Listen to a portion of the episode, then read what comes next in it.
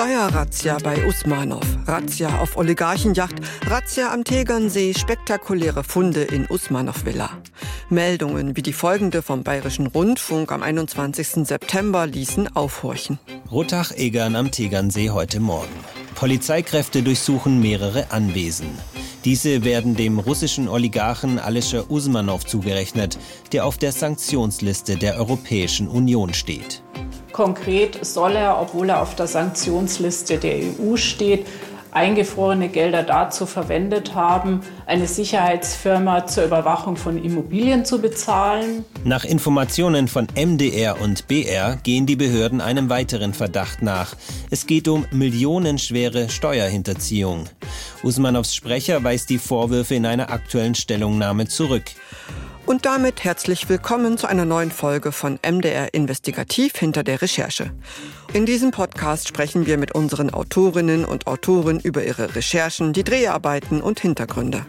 Mein Name ist Cecilia Kloppmann. Ich arbeite für die politischen Magazine des Mitteldeutschen Rundfunks. Diesmal geht es, wie eingangs gehört, darum, welche Auswirkungen die EU-Sanktionen auf russische Oligarchen haben. Konkret am Beispiel der Razzia am Tegernsee beim Oligarchen Alischer Usmanov. Mein Kollege Ludwig Kenzia war an der Recherche zu dieser Hausdurchsuchung gemeinsam mit Kolleginnen und Kollegen vom Bayerischen Rundfunk beteiligt. Schön, dass wir darüber jetzt sprechen können. Ich begrüße dich, lieber Ludwig. Ja, hallo. Ich begrüße dich. ja, ich denke, es ist wichtig, dass wir vorher schon mal betonen, dass alles, worüber wir hier sprechen, erstmal Erkenntnisse aus den Recherchen sind. Das heißt, da ist jetzt noch nichts gerichtsfest. Auch vorab, dass die Person, um die es hier vor allem gehen wird in unserem Podcast, nämlich der Oligarch Alisha Usmanov, all diese Vorwürfe auch zurückweist. Oligarchen, das ist so ein Wort, das geistert immer so durch die Medienlandschaft. Was sind das überhaupt für Leute? Aus welchem Kreis kommen die und woher haben die vieles Geld? Also die Oligarchie umfasst eine Gruppe oder eine Clique, in der Regel eigentlich Männer. Es gibt eigentlich nur männliche Oligarchen. Also ich habe noch nie von einer russischen Oligarchin gehört, aber es gibt in erster Linie russische, also männliche Oligarchen und deren, sagen wir mal, Ruhm und vor allem Reichtum und deren Karrieren begannen mit dem Zusammenbruch der Sowjetunion eigentlich schon so ein bisschen in der Übergangsphase, in der End-80er, Anfang der 90er Jahre begannen die Oligarchen in Russland ihre Macht auszubauen. Und es waren zum großen Teil Männer, die schon in der Zeit der UdSSR teilweise auch schon in bestimmten Positionen waren, entweder politischen Positionen oder im volkseigenen Betriebssystem irgendwo und denen es dann gelungen ist, im Zuge der Wendewirren auch in der Sowjetunion Stück für Stück Industriezweige zu übernehmen. Also teilweise marode Betriebe, aber eben Betriebe, die halt besonders Profit abwerfen konnten. Da war zum Beispiel die Ölindustrie, die Gasindustrie, die metallurgische Industrie, der Bergbau. Also alles Dinge, gerade durch die massiven großen Bodenschätze der Sowjetunion. Und da war also viel zu heben.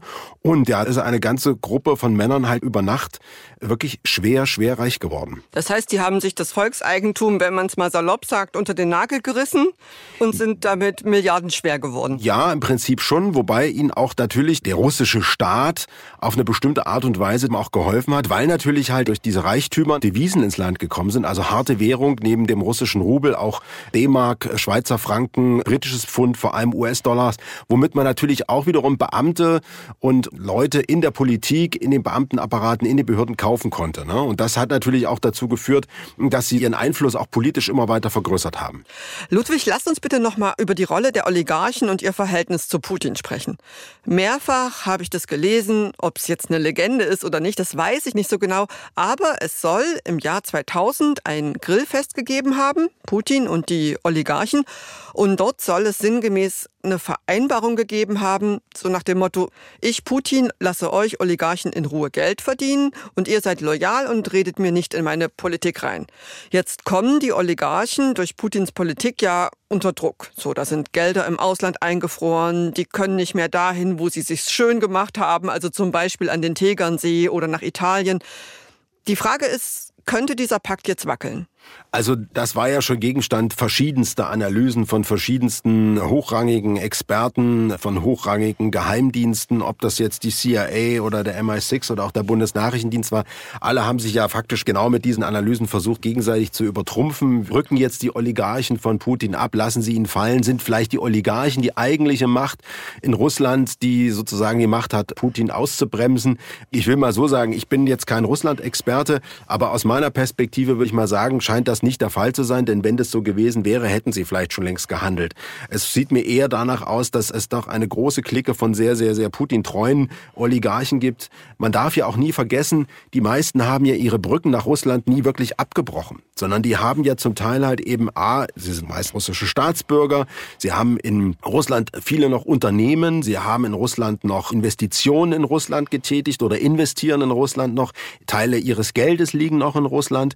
Von daher glaube ich, ist da schon noch eine hohe Verbindung da. Natürlich sind sie durch das viele Geld, das sie haben, ein bisschen, sagen wir mal, freier, könnten sich jetzt theoretisch auch zur Ruhe setzen, aber die meisten sind natürlich auch sehr machtbesessene Menschen und wollen einen Einfluss auch geltend machen.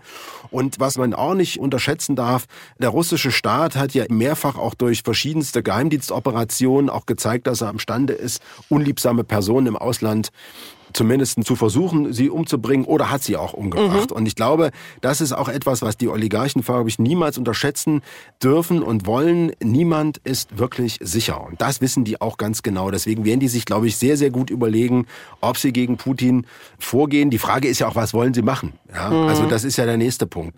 Also es wäre höchstens möglich, dass sie vielleicht hinter seinem Rücken eine Palastrevolution anzetteln, einen Nachfolger aufbauen, der Putin vom Thron stürzt oder irgendwie sowas. Aber das ist auch, glaube ich, irgendwie echte Spekulation. Ich denke, Momentan sieht es so aus, dass die wirklich wichtigen Oligarchen Putin auf jeden Fall die Treue halten. Konkret in diesem Podcast wollen wir ja über die Hausdurchsuchung bei Alisha Usmanov, also einem der Oligarchen, sprechen. Wer ist das eigentlich? Also wo kommt er her und wo hat der eigentlich sein Geld gemacht, Ludwig?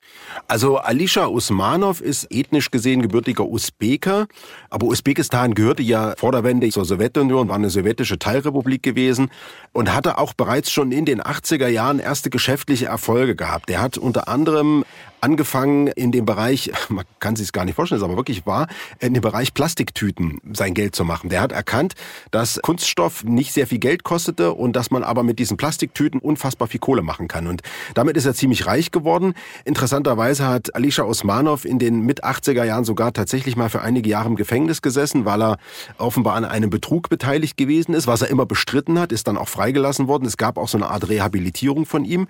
Und später, so kurz vor der Wende, ist er dann in den Zigarettenhandel eingestiegen. Und damit hat Usmanov eigentlich sein Grundkapital gelegt, mit dem er dann nach der Wende, also als die Sowjetunion zusammenbrach und der russische Staat entstand, dann in verschiedene Bereiche eingestiegen ist, vor allem im Bergbau. Also Usmanov hat sein richtig großes Geld im Bergbau gemacht und hat dort angefangen dann seinen Reichtum immer weiter zu vergrößern. Und er ist halt einer der Oligarchen, von dem man auch sagen kann, dass sie wirklich auch extrem strategisch denken. Also er hat dann im Laufe seiner Karriere in den 2000er Jahren und weitaus später dann angefangen, sehr viel Geld in Technologieunternehmen zu stecken, vor allem Kommunikationstechnologie, später dann in die IT-Branche, vor allem in dem Bereich äh, soziale Medien, Facebook zum Beispiel Beispiel. Da hat er einen Haufen Geld reingesteckt und hat auch einen Haufen Geld wieder rausgeholt.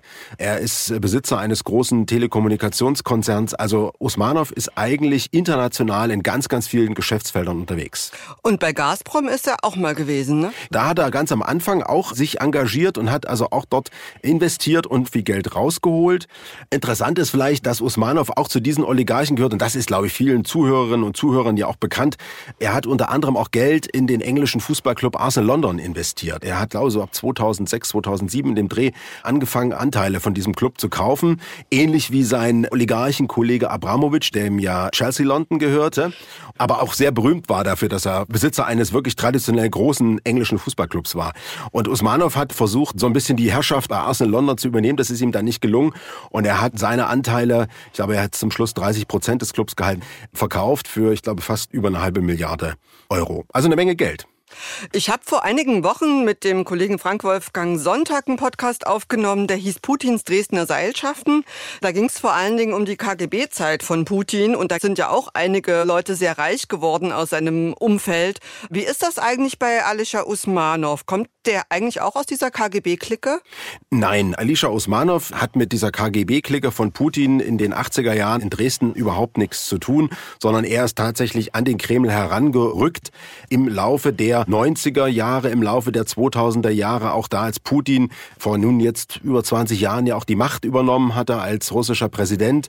Da ist Usmanov in diesen Kreis hereingekommen. Und es gibt halt den Verdacht und die Vorwürfe auch der Ermittlungsbehörden, besonders auch der EU-Sanktionsbehörden, aber auch der amerikanischen Finanzbehörden, dass Alisha Usmanov mit Geld sich in die russische Politik eingekauft hat. Das hat Usmanov immer zurückgewiesen, hat gesagt, das stimmt nicht. Er ist ein Freund von Putin, das hat er nie abgestritten, aber er hat immer gesagt, ich habe kein Geld da reingesteckt oder habe mich irgendwie in die Politik eingekauft oder bin ein Handlanger von Putin.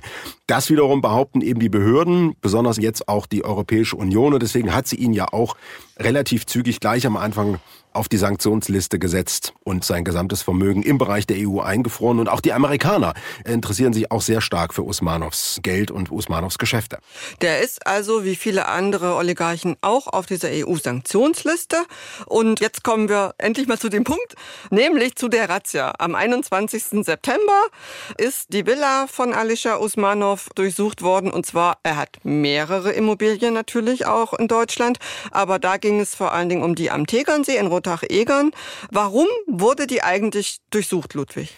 Ja, da muss man vielleicht noch mal ein bisschen zurückgehen. Es ist so, Alisha Usmanov hat 2011 dieses Haus über Strohleute und über verschiedene Briefkastenfirmen, was er allerdings bestreitet, am Tegernsee gekauft. Es ist eine Villa, die bis zum Zweiten Weltkrieg einem SS-General gehört hat. Mhm. Karl Wolf war das gewesen und das ist ein 4500 Quadratmeter großes Anwesen. Und als der Ukraine-Krieg ausbrach, hat ja die Bundesregierung dann angefangen, als dann auch die EU-Sanktionsliste aufgestellt wurde, auch über das Bundeswirtschaftsministerium gemeinsam mit dem Justizministerium zu überlegen, dass das Vermögen von russischen Oligarchen in Deutschland möglicherweise mal überprüft werden muss, ob da vielleicht auch Gelder eventuell illegal hier investiert worden sind oder ob man da Gelder festsetzen kann, weil zum Beispiel sich bestimmte Oligarchen durch ihre Kontakte an den Kreml, durch ihre Kontakte zu Putin an diesem Krieg möglicherweise mutmaßlich mitschuldig gemacht haben. Und da hat man relativ schnell halt unter anderem dieses Haus identifiziert und auch seine Yacht, die Dilba, die lag Anfang des Krieges in Hamburg an einem Trocken Dock und sollte dort auf Vordermann gebracht werden. Und vor, ich würde mal sagen, drei, vier, weiß ich nicht mehr, Monaten ungefähr, hat man bei den Ermittlungsbehörden, besonders bei der Staatsanwaltschaft in München, beim Bundeskriminalamt und verschiedenen Steuerfahndungsbehörden, sich die Sache nochmal genau angeguckt und ist auf einen ermittlungstechnischen Dreh gekommen, der eigentlich ziemlich genial ist. Man hat nämlich gesagt, Usmanov bewohnt dieses Haus am Tegernsee relativ regelmäßig und hat sich auch da wohl bei den Ermittlungen, wie wir hörten, große Mühe gegeben, auch diesen Nachweis zu bringen. Und dann greift Einkommenssteuergesetz in Deutschland, das besagt, wer in Deutschland über einen bestimmten Zeitraum auffällig ist und vor allem, was viel wichtiger ist, eine Wohnung hat, die er nutzen kann, also die er ein- und ausgehen kann, wo er schlafen kann, wo er eine Küche hat, wo er sich was zu essen machen kann und so weiter. Selbst wenn er hier in Deutschland keine Geschäfte macht, aber dort wohnt, muss er vom Finanzamt eine Erklärung abgeben, nämlich eine Steuererklärung. Ob er dann Steuern zahlen muss, erstmal zweitrangig, aber er muss eine Erklärung abgeben. Und diese Steuererklärung hat nämlich nach jetzigen Ermittlungen der Behörden Alisha Usmanov offenbar nicht abgegeben. Also er bestreitet das, er sagt, er hätte überall immer seine Steuern bezahlt, aber laut den Durchsuchungsbeschlüssen hat er diese Steuererklärung hier in Deutschland nicht abgegeben und das seit 2014. Und deswegen haben die Behörden dann gesagt, weil sie auch noch den Verdacht hegen, dass Usmanov auch noch Gelder vielleicht im Ausland gewaschen hat, auch vielleicht deutsches Kapital, was er hier irgendwo angelegt hatte. Wir müssen erstmal eine Durchsuchung machen in diesen ganzen Gebäuden, die ihm zugerechnet werden, inklusive der Yacht. Das ist jetzt dann eine Woche nach dieser Durchsuchung erst passiert, um zu schauen, ob wir dort Beweise finden, die auf diesen Aufenthalt in Deutschland hinweisen und Informationen finden, die uns Aufschluss geben über sein Vermögen damit wir ihn veranschlagen können, damit wir veranlagen können, wie viel du uns eigentlich schuldest an Steuern, möglicherweise, wenn sich der Verdacht eben bestätigt. Das war der Grund dieser Durchsuchung. Und was ist mit diesem Vorwurf, dass er auch die Sanktionen umgangen haben soll? Also da geht es im Prinzip darum, Usmanov soll für die Bewachung dieser Villa und auch für seine eigene Sicherheit in Deutschland, er war wohl offenbar im Zuge des Krieges am Anfang noch hier, beziehungsweise auch für die Bewachung der Gebäude einen Sicherheitsdienst eingesetzt haben und hat diesen Sicherheitsdienst natürlich bezahlt dafür. Und der Vorwurf der Staatsanwaltschaft ist, dass er diese Gelder, die eigentlich auf der EU-Sanktionsliste stehen, also diese Gelder, die durch die EU-Sanktionsliste eingefroren worden sind, benutzt hat, um diese Dienstleistung zu finanzieren. Und das wäre laut Lesart der Staatsanwaltschaft ein Verstoß gegen die Sanktionen, die gegen ihn auferlegt worden sind. Und deswegen ermitteln sie halt wegen des Verstoßes gegen EU-Sanktionen. Und gelesen habe ich auch wegen Geldwäsche. Interessant ja. fand ich, dass es da ja eigentlich auch schon über viele Jahre immer mal wieder auch Anzeigen gegeben hat. Von der Commerzbank zum Beispiel, von der Deutschen Bank, von der Bayerischen Landesbank gab es immer mal wieder bei den Behörden Anzeigen gegen Usmanov wegen Geldwäsche. Mhm. Mit Ausbruch des Krieges müssen wohl dann die Banken genauer nochmal geguckt haben, offenbar auch ihre Datenbanken nochmal durchgeforstet haben. Und es gab wohl so um die 90 bis 100 Geldwäsche-Verdachtsanzeigen gegen Usmanov. Das heißt, da ist nicht ganz klar, wo bestimmtes Geld aus welchen Quellen gekommen ist und wo es hingegangen ist. Der Grundtatbestand bei Geldwäsche ist ja, dass die Herkunft des Geldes möglicherweise kriminell gewesen sein könnte oder völlig unklar ist und für irgendetwas eingesetzt wird und durch ein legales Geschäft legalisiert wird. Das ist das Waschen von Geld. Und scheinbar hegen die Ermittler, da haben wir jetzt noch keine konkreten, genaueren Informationen in unseren Recherchen finden können, aber scheinbar hegen die Ermittler den Verdacht, dass Usmanov Gelder aus unklaren Quellen durch legale Geschäfte zu legalisieren. Und die Frage ist, kann er dann im Fortgang der Ermittlungen beweisen, dass diese Gelder alle legal verdient worden sind, dass das alles legal verdientes Geld gewesen ist. Und das hängt dann wiederum unmittelbar damit zusammen, wie zum Beispiel auch eben sein Vermögen ist. Denn jetzt muss ja gesagt werden, wenn der Oligarch Usmanov dem deutschen Staat Geld schuldet, dann muss ja auch gesagt werden, wie viel könnte denn das sein, steuertechnisch. Und dafür ziehen jetzt zum Beispiel die Ermittler sämtliche, soweit ihnen bekannte, geschäftlichen Unternehmungen heran, die in den Zeiträumen da stattgefunden haben und sagen, mein Lieber, dort und dort und dort und dort hast du überall Geld verdient und da und da sind so und so viele Einnahmen gemacht worden und die musst du uns alle offenlegen, damit wir taxieren können, wie viel Steuern du uns schuldest. Und das könnte, vorausgesetzt, das Verfahren wird erfolgreich beendet, könnte zu einer erheblich großen Summe kommen. Also da ist die Rede von einem hohen dreistelligen Millionenbetrag. Ludwig, du hast das ja am Anfang gesagt, dass diese Villa am Tegernsee vermutlich über eine Strohfirma gekauft worden sein könnte. Ist das denn eines der Grundprobleme bei Usmanov, dass er ja dann alle Vorwürfe zurückweist und sagt, naja, das gehört mir alles gar nicht. Genau. Also das ist ja auch einer der wichtigen Punkte bei der ganzen Sache. Es besteht der Verdacht, dass durch solche Strohfirmen und auch durch im Ausland, gerade in Steuerparadiesen gegründete Offshore-Firmen, Vermögen vielleicht verschoben worden ist. Ne? Und er dann sagen kann, also mir gehört das gar nicht, ich weiß gar nicht, was ihr wollt, ich zahle dort eine Miete. Und das ist zum Beispiel ein Vorwurf, der auch von den Ermittlern gemacht wird im Zusammenhang mit den Steuerermittlungen. Das Haus gehört zum Beispiel irgendeiner Firma X und Herr Usmanov zahlt als Mieter dieser Firma X eine Miete. Und die Frage ist, ist die Miete ein angemessenes Entgelt? was er dafür zahlt. Wenn er das nämlich nicht macht, wenn das kein angemessenes Entgelt ist, dann macht er ja im Prinzip eigentlich einen Gewinn. Und da ja der Verdacht besteht, dass ihm das Haus am Ende, wenn man die ganze Kette durchgeht, sowieso gehört, dann könnte es sein, das nennt man in der juristischen Fachsprache eine sogenannte verdeckte Gewinnausschüttung. Das heißt, er kriegt, indem er einfach zu wenig Miete bezahlt, nur so eine Art, ich sag mal, symbolisches Geld zahlt, macht er einen Gewinn. Und diesen Gewinn müsste er ja auch versteuern.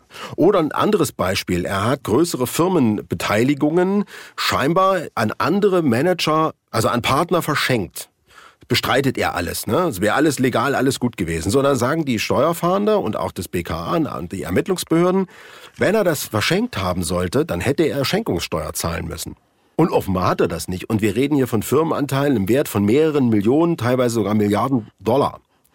Das heißt, es ist ein großes und sehr, sehr, sehr komplexes Finanzkonstrukt, das hier gerade untersucht wird, wo also auf verschiedenen Ebenen gearbeitet wird und auf verschiedenen Ebenen ermittelt wird. Aber natürlich steht der Verdacht im Raum, dass es auch über dieses ganze riesige Konstrukt von verschiedenen Firmen Vermögensverschiebung gegeben hat, um das Geld auch möglicherweise vor dem deutschen Staat zu verstecken. Wenn man sich damit beschäftigt, auch mit diesem ganzen Firmengeflecht, das ist alles sehr, sehr undurchsichtig. Kleines Bonmot am Rande habe ich gesehen. Also er hat seine Gesellschaften auch gerne mal nach Weinen bzw. Spitzenweinen benannt. So die Bordeaux ja. Limited und die Pauillac Property und die Pomerol Capital SA und sowas. Ja. Das sieht man ja auch so ein bisschen wie diese Leute ticken, aber egal. Ich will eigentlich darauf hinaus, also gerade diese Bordeaux Limited oder Pauillac Property oder Pomereux Capital, die sitzen dann oft zum Beispiel in Zypern oder auf den Kaimaninseln oder auf den Jungferninseln. Und es gibt, auf Tagesschau habe ich das gefunden, da gibt es so eine Liste, in welchen Bundesländern Immobilien sind, wo die Eigentümer zum Beispiel dort sitzen, ne? in Zypern oder auf den Kaimaninseln, Jungferninseln. Da steht ganz oben Berlin, dann kommt Bayern. Unsere drei mitteldeutschen Bundesländer sind so eher im einstelligen Bereich. In Sachsen waren es, glaube ich, sieben. Du bist Investigativjournalist in Thüringen beim Mitteldeutschen Rundfunk.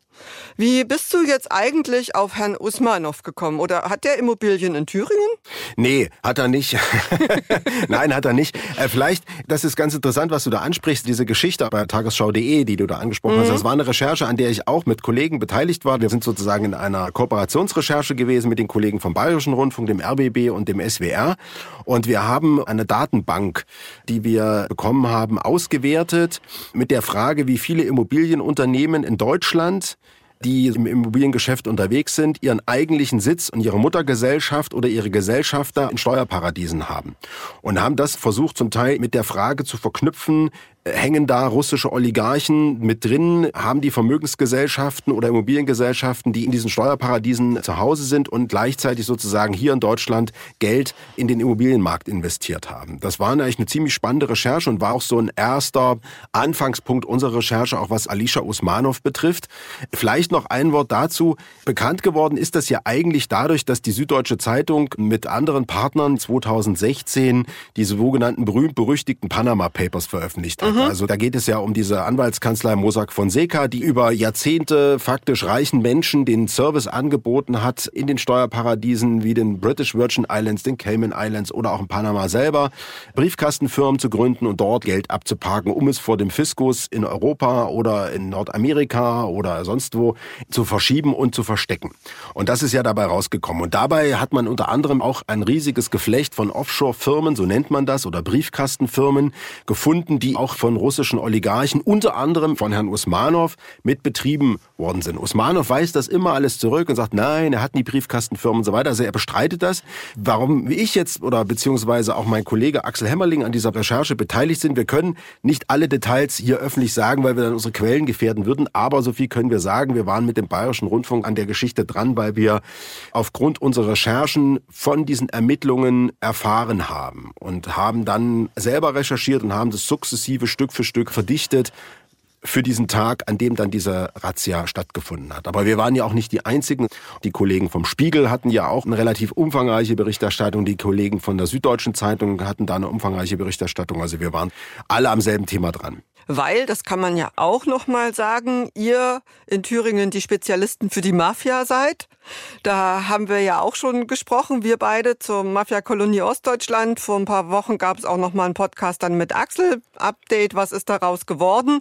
Und da geht es ja auch um Geldwäsche, um Steuern und so weiter. Also gibt es ja auch die Behörden, die dann dahinterher sind. Ist das richtig? Genau, also dass wir uns natürlich schon eine ganze Weile mit der Thematik befassen, das hängt damit zusammen, dass wir eben innerhalb des MDR natürlich auch in Sachsen und Sachsen-Anhalt zum Thema organisierte Kriminalität recherchieren. Hinzu kommt auch noch, dass wir vor längerer Zeit eine größere Recherche gemacht haben, auch zum Thema Panama Papers. Wir haben hier in Thüringen einen Panama Papers Fall, der eigentlich ziemlich spannend ist und da hat es auch diverse Durchsuchungen gegeben, so dass wir wir eigentlich uns schon eine ganze Weile mit dieser ganzen Grundthematik Briefkastenfirmen, Finanzkriminalität und ähnliches halt damit beschäftigen.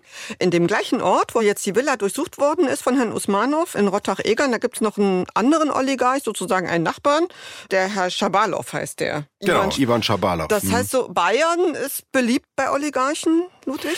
Ach, man sollte das, glaube ich, nicht nur auf russische Oligarchen münzen. Also ich denke, der süddeutsche Raum, also die Region um den Tegernsee ist sowieso eine Region, wo sich sehr, sehr viele vermögende und sehr reiche Menschen tummeln. Da sind auch arabische Scheichs dabei, russische Oligarchen.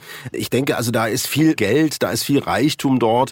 Das ist so ein bisschen so wie bestimmte andere Orte, Monaco oder St. Moritz in der Schweiz. Das sind so reichen Sehnsuchtsorte und dazu gehört immer auch der Tegernsee. Ich finde das jetzt nicht ganz so ungewöhnlich. Das ist mhm. jetzt nicht so ein spezieller Punkt, wo nur russische Oligarchen irgendwie sind. Worauf ich hinaus will, ist, guckt man da vielleicht auch nicht so genau hin, wenns Geld stimmt? Naja, ich will mal so sagen. Die Frage, müssen die bayerischen Finanzbehörden, die übrigens an dieser Ermittlung gegen Herrn Usmanov nicht beteiligt waren, diese Frage müssen sich eigentlich die bayerischen Finanzbehörden schon noch mal gefallen lassen. Ich habe mich ehrlich gesagt auch ein bisschen gewundert, dass also besonders aus der bayerischen Oppositionspolitik da keine Frage an die Landesregierung mal gekommen ist oder an das bayerische Finanzministerium, warum das zuständige Finanzamt das für Rottach-Egern da unten zuständig ist, nicht selber mal auf die Idee gekommen ist und zu sagen, äh, sagen Sie mal, Herr Husmanov, wann wollen Sie uns denn eigentlich mal eine Einkommenssteuererklärung vorlegen? Sie sind ja ständig hier sondern da mussten erst Spezialbehörden von Steuern und Finanzbehörden aus, ich glaube, Nordrhein-Westfalen und auch vom Bundeskriminalamt Spezialisten und Fachleute von der Generalstaatsanwaltschaft in Frankfurt am Main kommen und sagen, das gucken wir uns jetzt mal genauer an. Und das ist eigentlich schon eine Frage, die ist meiner Meinung nach tatsächlich noch offen. Warum das eigentlich niemand in den Jahren gemacht hat? Denn es ist ja,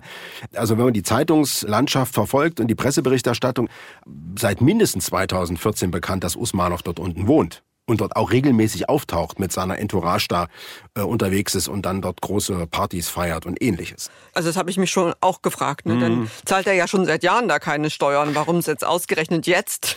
Genau. Und das jetzt ist hingeschaut wird. Richtig. Und die Frage müsste eigentlich jetzt mal die bayerischen Finanzbehörden respektive auch das bayerische Finanzministerium mal beantworten, warum man das über Jahre nicht gemacht hat. Aber lass uns jetzt mal zur Razzia noch mal zurückgehen, Ludwig. Die war am 21. September. Jetzt vor ein paar Tagen ist auch die Yacht, die du schon angesprochen mhm. hast, von ihm durchsucht worden. Was hat man denn jetzt eigentlich gefunden? Also da muss ich ganz ehrlich sagen, da wissen wir noch nicht sehr viel. Der Spiegel hatte ja berichtet, dass man da wohl diese, ich glaube eins, ich bin mir nicht ganz vier. sicher, vier, vier ja genau vier, Eier. genau vier dieser berühmten Fabergé Eier gefunden hat. Das sind ja diese aus dem 19. Jahrhundert stammenden Kunstwerke, ganz reichlich verziert und millionenschwer teuer. Ich glaube, da ist eins mal 2007 irgendwie für 12,5 Millionen Euro in London bei Christie's versteigert worden. Wobei man sagen muss, es ist, glaube ich, auch noch völlig ungeklärt, ob die echt sind. Usmanov hat inzwischen irgendwie die Rückgabe dieser Eier gefordert. Das wäre irgendwie sein Privatbesitz und so weiter. Und er also, behauptet, es sind Souvenirs. Genau, ja. nachgebaute Souvenirs. Also ja. da bin ich jetzt mal gespannt. Ansonsten wissen wir eigentlich momentan noch recht wenig darüber. Wir haben gehört, also, dass man zumindestens auch bei der Frage seines Aufenthalts und auch bei der Frage der Hinweise auf diverses Vermögen, Geschäft und so weiter schon, glaube ich, ganz gut fündig geworden ist. Was da jetzt am Einzelnen so an Dokumenten, Unterlagen oder ähnlichen Hinweisen, vielleicht auch elektronische Datenträger und so weiter gefunden worden ist, das werden jetzt sicherlich auch erstmal die Ermittlungen zeigen. Du hast es gerade angesprochen. Interessante Frage. Wo ist Herr Usmanov eigentlich im Moment? Es wird vermutet, dass er in Usbekistan sich momentan aufhält. Er hat wohl noch ein Touristenvisa für die Europäische Union. Das hatten die Kollegen vom Spiegel jetzt mal vor kurzem geschrieben. Ich glaube, das gilt auch noch bis 2025. Aber er wäre natürlich jetzt, glaube ich, ziemlich verrückt, hier einzureisen. Der darf, glaube ich, gar nicht, oder? Rein theoretisch mit dem Visa könnte er das noch. Der Verdacht, der ja im Raum steht, ist ja, dass er dem deutschen Staat Millionen an Schulden schuldet. Und für diese Höhe würde man normalerweise erstmal in Untersuchungshaft gehen, weil der Tatbestand der Fluchtgefahr ja bestehen würde. Ne? Dass man sich aus dem Staub macht und sagt sich, ich entziehe mich dem Ermittlungsverfahren der Behörden. Also ich habe zwar noch nichts gehört davon, dass gegen Usmanov ein Haftbefehl vorliegt, aber ich könnte mir durchaus vorstellen, dass er sich das sehr, sehr, sehr gut überlegen würde, hier nach Europa einzureisen weil ja die Gefahr besteht, dass die Behörden einen Haftbefehl gegen ihn erwirken. Und das ist das Letzte, was der will, in irgendeinem europäischen oder einem deutschen Gefängnis zu sitzen. Wie gesagt, es heißt, er wäre in Usbekistan. Wenn du jetzt sagst, Millionen Schulden, der Mann ist milliardenschwer. Also ich habe gelesen, irgendwas zwischen 15 und 17 Milliarden Euro sind so die Angaben. Er mhm. soll schon durchaus erheblich Vermögen verloren haben, aber eigentlich könnte der doch einfach diese Millionen bezahlen und gut ist. Man muss ja dazu sagen, verlieren ist ja in diesem Fall vielleicht nicht der richtige Begriff. Momentan ist es so, dass ihm gehörende Vermögen, was in Europa gefunden wurde oder worauf europäische Institutionen Zugriff haben, Bankkonten, Vermögenswerte im Sinne von Immobilien, anderen Dingen, das ist eingefroren. Das heißt, er kann dieses Vermögen de facto nicht veräußern. Also er kann es zwar in gewisser Weise nutzen, aber er kann es nicht verkaufen. Also er kann es nicht zu Geld machen. Das heißt, dieses Vermögen nutzt ihm einfach überhaupt gar nichts, momentan jedenfalls. Natürlich hat er auch verloren, weil möglicherweise bestimmte Investitionen, die er tätigen wollte, nicht getätigt worden sind. Oder weil vielleicht, das weiß ich aber jetzt nicht, genau, ob jetzt bei ihm zum Beispiel irgendwo er irgendwelche Verluste bei irgendwelchen Investitionen in Unternehmen gemacht hat, aufgrund des Krieges oder aufgrund der, sagen wir mal, öffentlichen Wahrnehmung. Also die meisten Oligarchen sind schon über all die Jahre sehr bemüht gewesen, in der öffentlichen Wahrnehmung als seriöse Geschäftsleute, als bekannte Philanthropen wahrgenommen zu werden, als große Geldgeber und Spender für, was weiß ich, Kunst, Sport und ähnliches. Also das sind schon Einbußen. Natürlich wäre das sicherlich möglich, diese Steuerschulden, von denen wir jetzt momentan noch nicht wissen, a, fallen sie wirklich an, weil das Verfahren läuft ja noch, und b, wie hoch werden sie am Ende werden. Aber ich denke schon, dass sie ihn das empfindlich trifft und vor allem, was viel schlimmer wäre, wenn er verurteilt wird. Also wenn es sozusagen ein Steuerstrafverfahren gibt und am Ende dieses Steuerstrafverfahrens gesagt wird, Herr Usmanov schuldet dem deutschen Steuerzahler, ich sage jetzt mal eine Milliarde Euro, und gleichzeitig für diese Steuerschuld müsste er eigentlich auch noch ins Gefängnis gehen. Dann könnte eben, falls er sich der Sache entzieht, auch ein internationaler Haftbefehl ausgestellt werden. Und das würde für ihn bedeuten, dass seine Reisetätigkeit arg eingeschränkt ist. Und das ist, glaube ich, schon ganz schön hart weil dann ist nichts mehr mit Monaco und dann ist auch nichts mehr irgendwo mit irgendeiner Ferieninsel in Italien oder auch mit dem Tegernsee. Das ist dann vorbei. Das funktioniert nicht, weil sobald er die europäische Grenze übertritt, klicken die Handschellen. Hm. Und da ist ja auch besonders schön, ne? Also man hat ja auch Immobilien in, in Sardinien genau, in Kroatien genau, genau. und so ja, weiter. Also, das also heißt, die, man, man trifft sie schon mit diesen Sanktionen. Also die Ja. Oligarchen geraten schon unter Druck Ja, ja, durch man den macht- Krieg und die Sanktionen. Man macht es ihnen schon schwer. Die interessante Frage ist halt, macht man ihnen es vielleicht möglicherweise jetzt noch schwerer? Ich könnte mir also durchaus vorstellen, dass diese Vorgehensweise der deutschen Steuerbehörde und auch des Bundeskriminalamtes in dieser ganzen Angelegenheit vielleicht auch jetzt wie so ein Präzedenzfall ist mit Usmanov, dass man weitere Verfahren auch anschiebt und sagt, es gibt den und den und den, der hat hier, dort und dort und dort über diese Jahre gewohnt und hat nie eine Steuererklärung abgegeben. Zack, gegen den leiten wir sowas auch ein. Es ist natürlich schon so, Deutschland tut sich halt eben bei der Vermögensabschöpfung halt immer noch schwer. Das ist im deutschen Gesetz nicht so ganz einfach. Das ist zum Beispiel in Italien, die ja über die vielen Jahrzehnte große Erfahrungen mit diesen Dingen gemacht haben. Die italienische Bevölkerung, die italienische Gesellschaft und natürlich auch der Staat immer wieder mit der italienischen Mafia und ihren Machenschaften ja über Jahrzehnte konfrontiert sind, haben die natürlich irgendwann angefangen und haben festgestellt, was den Gangstern am meisten wehtut, ist, wenn man ans Geld geht. Und deswegen hat man in Italien zum Beispiel diese Vermögensabschöpfung bei Straftaten viel, viel, viel krasser viel härter irgendwie gefasst. Sodass also dort sehr, sehr schnell auch Vermögen zumindest erstmal beschlagnahmt werden kann und auch zum Teil veräußert werden kann. Aber eins ist klar, ich meine, wenn jetzt zum Beispiel das Steuerverfahren gegen Usmanov durchgeht und Usmanov wird verurteilt, dann werden alle Vermögenswerte, die er in Deutschland hat, zu Geld gemacht. Dann wird das beschlagnahmt und dann wird das alles verkauft. Dann ist das los. das heißt, das kommt dann dem deutschen Staat zugute. Ja klar, der deutsche Staat holt sich das ja wieder zurück. Wenn Usmanov jetzt nicht kommt und sagt, ich überweise jetzt das Geld, weil er sich auch der Sache entzogen hat, also wenn der jetzt irgendwo im Ausland bleibt und das Verfahren läuft und geht auch irgendwann zu Ende und er wird verurteilt und er soll das und das bezahlen und er tut es nicht, weil man ihm auch nicht habhaft werden kann, dann werden die Fahnder sich das Geld auf anderem Wege oder die Staatsanwaltschaft oder die Finanzbehörden auf anderem Wege holen. Und deswegen sind ja auch all diese ganzen Dinge momentan jetzt auch eingefroren und beschlagnahmt. Und dann wird das auch alles verkauft. Na, da schauen wir doch mal, wie viel Oligarchenvermögen sich in Deutschland noch so finden lässt. Da bin ich Ludwig? gespannt, ja.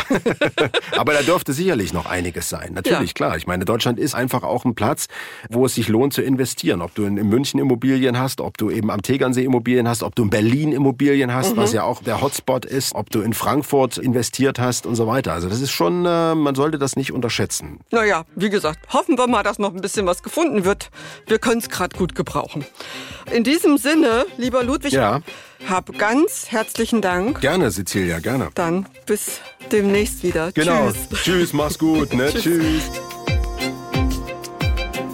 Das war MDR Investigativ hinter der Recherche. Herzlichen Dank fürs Zuhören.